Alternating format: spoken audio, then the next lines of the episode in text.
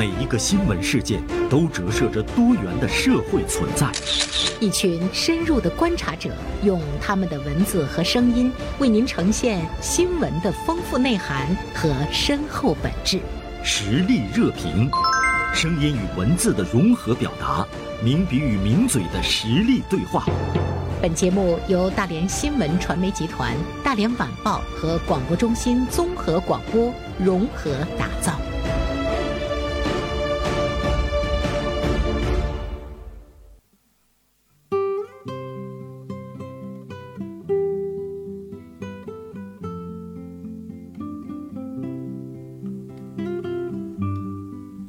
的，进入到今天的实力热评。今天呢，做客实力热评的是大连晚报名笔视线今天的执笔人王百惠，来和大家呢聊一聊只有经常传唱的老歌，没有一直创新的歌手。中午好，百惠。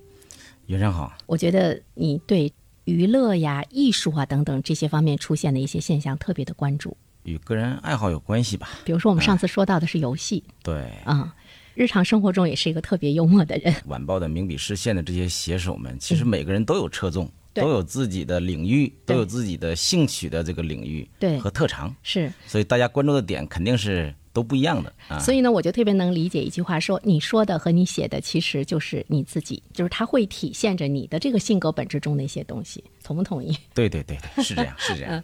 今天特别开心啊，和百惠来聊一聊，呃，说到的这个周杰伦的新专辑，目前引发的社会的这样的一个关注啊，嗯，对，其实这个我本人呢，对周杰伦出新歌呢不是特别特别感兴趣，但是让我感兴趣的是他出了新歌之后的这种反响。本来呢，这个五六年了，好不容易出个新专辑，叫《最伟大的作品》，其实已经播放量在晚上网上已经接近两个亿了，这是一个非常、非常不错的一个一个一个成绩。但是没有想到的是，本来上热搜的哈，急转直下又有一个反面的上热搜，就是被一些他的粉丝啊骂成了上热搜。这些粉丝对他不满意，骂什么呢？可能是这个就是爱之深责之切呀、嗯。对周杰伦的期望值过高，发现你这个新专辑十二首歌，竟然只有六首歌是新歌，哦，而且可能呢还因为他的嗓音呐、各方面水准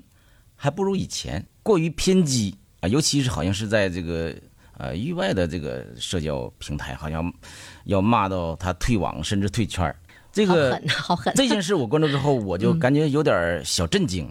其实呢，呃，我这个年龄段对这些歌手啊，我觉得还有很大的包容心，因为就像我说的那样，只有经常传唱的老歌，没有一直创新的歌手。歌手他是有青春期的，尤其创作型歌手，不可能这个舞台永远是你的。对，江山代有才人出，各领风骚三五年，没有人能一直霸占着这个舞台，因为每一个时代的人有每一个时代的爱好和每一个时代的审美风格。我作为七零人，我怀旧的我还是喜欢当年那些老歌。可是作为我孩子零零后这一代呢，他可能喜欢的跟我的审美肯定是很有很大的区别和出入，意味着就是我当年追的那个些歌星，跟我孩子追的肯定不是一代人呢、对，其实我们就会看到推陈出新，包括呢，因为大家所生活的时代的不同，口味儿呢也是不一样的。呃，而且呢，即便是就是同一个人，其实呢，你也会喜新厌旧。比如说，你也会有更喜欢的歌手，也有更喜欢的演员。有跟我们一同成长起来的演员，他们都老了。有的时候呢，你在屏幕中看说：“哎呦，他怎么都那么老了？”哎，你也喜欢年轻的小鲜肉啊，这个靓女啊。所以说，对于他们来讲，要占领市场其实这个很难。这个原生你说的问题就是演员跟歌手还不一样，不一样。嗯演员是有老戏骨的，歌手呢，你很难唱新歌了，你可能唱的还是老歌。你看有多少人一辈子就唱一首歌，他就没有新歌，大家记住的可能就那么一两首，甚至只有一首，火一辈子。哎，这里面是不是就是说到了一个表演和声音，它的这个创新其实是两个不同的领域？我觉得流尤其流行音乐的周期特别短，非常无情，就像大浪淘沙一样，一代换一代。这一代还没准备好呢，就已经被另一代给淘汰了。嗯，你可能有一些人不愿意退出这个历史的舞台，但是呢，你留下的可能就是尴尬。我有的时候刷综艺会刷到年迈苍苍的齐秦还在努力的唱着当年的老歌，你就觉得如果怀旧的色彩呢，我看了还很尊重他；如果从现代的这些和年轻人在一起，甚至 PK 的话，我就觉得我很替他惋惜。他应该休息了，应该把舞台给年轻人，或者是应该当幕后了。对对，像百惠说到的这些现象，我们会觉得很残忍。但是呢，他也说明，比如说现在周杰伦十二首中还有六首是新歌，是不是已经很不容易？相当不容易了。和他同一时期的还有哪些歌手在出新专辑呀？对，还有哪些被大家能够经常的提起？有很多已经是慢慢的消失在大家的视野之外了。我觉得周杰伦已经很努力了。刚才说到的齐秦，还有前不久呢，你看那个崔健在线上呃举办的这个演唱会，也有很多就是我们那个年代我们喜欢的一些这个歌手，突然之间在在这个网上因为一件什么什么事情又火了那那么一阵儿，但是你也会看到，就是很快人们依旧是忘记。呃，你包括崔健，嗯，这个网上的直播音乐会，呃，直播他的专场。很多人是我们这个年龄段的人带着怀旧去看的，但是我也看了一些在朋友圈有些朋友看完之后的感受，嗯，说还是当年那个人唱的，还是当年那些歌，怎么就没有当年那个激动了呢？就是其实他可能也没当年那么有劲儿了，你觉不觉得？我 我觉得他年龄大了，尤其摇滚，嗯，他的。唱功肯定是，我觉得是有衰减的。然后另外呢，你离开了一个激情的大环境、那个年代之后，换了一个年代来看的时候，就觉得就是他有一点点是不太合的。你看，一个歌手一首红极一时的歌，他必须和那个年代。和那个社会环境和大家人的心态又有一个完美的契合关系，才能让他红极一时。时势造英雄，对，其实同样也是用于文艺界的。是的。另外，像百惠说到的那个，大家感觉到没有当年的那个感觉，呃，跟今天的社会大环境有关。另外呢，就是跟那种你感觉到的氛围不同有关。比如说，当年你可能是在现场，或者是当年你你你可能是听到大街小巷都是在传颂。那今天你是。把这个手机在听他演唱，那种感觉还是不一样。其实呢，我们每个人来谈这个问题都有一定的局限性。作为我来讲，为什么喜欢九十年代的那些老歌呢？因为每一首歌好像都有故事，既有歌手的故事，好像也有我的故事。这个写歌的人呢，写的是自己的故事，可是我听歌的人呢，好像他唱的是我的曾经，而且他恰恰是和我们那个年轻的经历融合在一起。你比如说我呢，九零年上的大学，其实非常无意间，我九零年到九四年撞上了中国两岸三地流行音乐的一个黄金时代，井喷式的啊，那些巨星们纷纷登场，那些留下的歌现在都是经典。你看一开场的就是罗大佑的恋曲一九九零，就开启了我的大学时光。对啊，然后这四年有点像黄家驹唱的《光辉的岁月》一样。展开的是流行乐坛的光辉的一段岁月，是不是觉得那时候特幸福？哎，而且那时候呢，哪首歌流不流行，就看我们宿舍里头、走廊里头那些走廊歌星唱的，而且他们唱的就是那那一两句那歌演的那一两句，还有在这个水房里，啊，大家这个冲着凉，然后吼两嗓子，那都是最火的歌词。所以那个年代呢，尤其我我就感觉哈，包括现在也在内，就是大学生这个群体好像对流行歌曲是最敏感。传送最快的，而且还有很多你班级的歌星、系里的歌星、校园歌星，还经常搞活动，他们会推动了这些流行音乐的普及，让那些经典歌曲深入人心。那个时候，我们能可能大段大段的。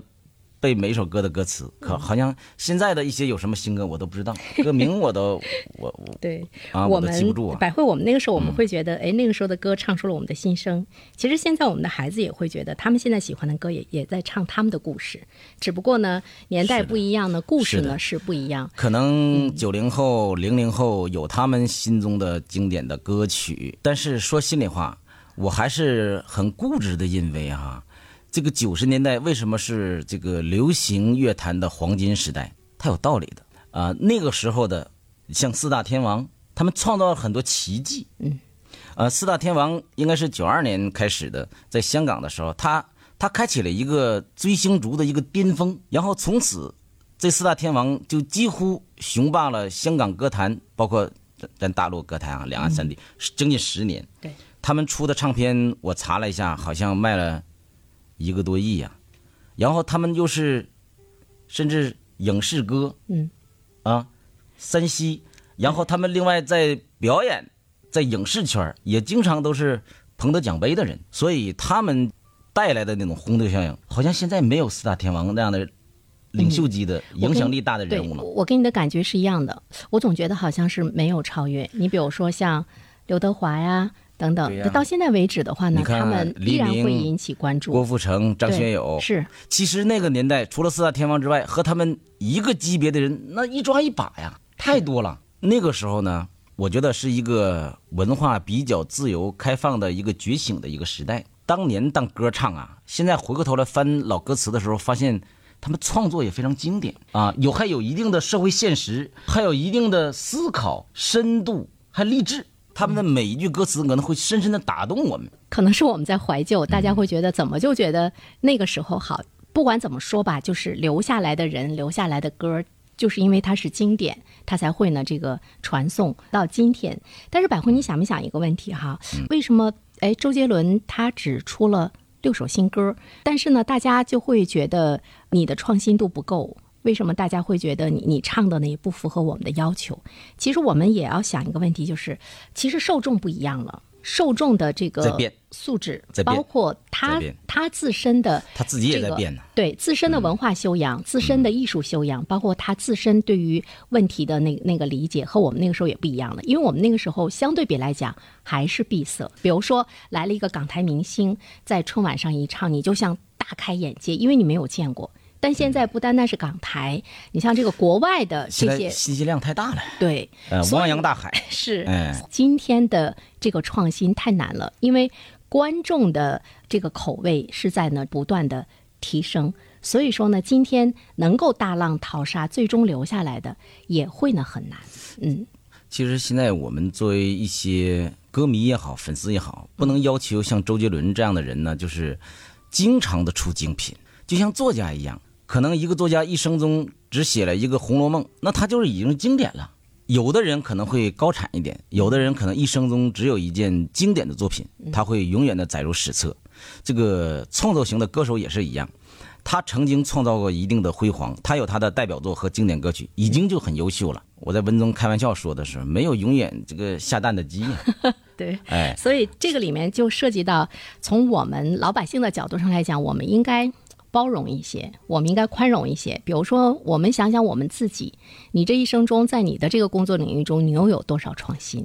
对，我们应该有更多的包容的心态。我我在你的文章中，我看到说，哎，周杰伦看到这个网上汹涌澎湃的这个反应，甚至于谩骂之后呢，他。关闭了他的一些这个社交网络平台，就我们就能够看到，其实他对周杰伦本身也带来了影响。其实真正的一个这也是一种网暴嘛。网暴，对，嗯真正的一个好的一个环境，能够呢让我们的歌手啊，我们的这个作家呀，他能够有这个创作的安静的环境，其实也很重要。你觉不觉得我们今天其实太浮躁了？嗯就是大家包括对自身的要求，包括对别人的要求，这种浮躁性的话嗯呢，它也会埋没呃一些创新的激情这个和创新的心境。歌迷群体的宽容很重要。嗯有一些原创型的歌手呢，可能说岁数大了，阅历深了，有可能还会创作一些精品。你比如李宗盛，对哎，对对对，他会有一些例外，越过山丘，他会把他的沧桑重新，嗯在他这个年龄段，是他年轻的时候是展现不出来的这个这样的这个深度和这个现实感的这种无奈。对所以说，有的时候来讲，就是要有宽容。还有一点呢，就是什么？就像我们喜欢当年的老歌一样，每个年代有自己喜欢的自己的歌星、自己的歌曲。我觉得它是像后浪、前浪，它是一个不断前进的一个过程。时间永远不可能停留在九十年代。嗯，所以说，这个社会向前发展，时代向前发展，每一个时代都会有新的歌星出现，好的歌曲在流行。对，所以呢，就是我们也不要对孩子说你听的什么玩意儿，没有我那个时候的好。孩子呢，也不要去呢反驳你的父母，说他们太老套了。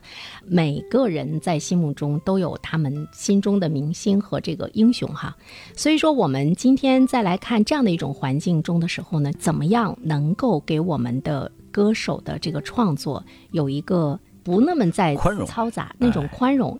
有人污蔑你，有人说你，那个嘴呢是长在他的身上，你无法去管别人的时候，我们应该怎么做？比如说，对于周杰伦，我不知道百惠想没想到过，假如说周杰伦在你对面的话，你对他面临的今天这个处境，你会提一些什么样的建议？应该更多的还是鼓励、鼓励和宽容，或者是跟他讲，你你不要去理网上的对那些言论，对他们有的时候可能不是那么重要。其实他的新歌也还是有一些很多亮点的。对于今天的这些创作者来说，他有一个矛盾，比如说我们在讲有流量，嗯，就是那些骂你的人，他也知道他是他的流量，他是能够给他变现的，嗯。所以怎么样去面对他们，可能是今天很多的文艺创作者比较两难的一个境地。我不知道这个有什么幕后的情况，有一些电影是越骂反而越火，对、啊有这种现象。甚至于啊。比如说是一个炒作，啊、呃，对，不太清楚。但是从我个人来讲，我只能谈谈我个人的一些理解和看法啊，还是应该宽容对待，对。顺其自然吧。我觉得这是最好的。对，其实不单单是周杰伦吧，包括我们每一个普通人，怎么样去走自己的路，不要呢太顾及外界的呃这个声音，才能够呢保持自己的创作的这样的一个热情和激情。因为我觉得心境很重要啊。对，是这样的。再一次感谢百惠做客我们的直播间，和我们聊了一聊周杰伦的新专辑《最伟大的作品》，期待下次，呃，百惠呢给我们带来更新鲜的话题。我们下次再会，好的，再见。嗯再见。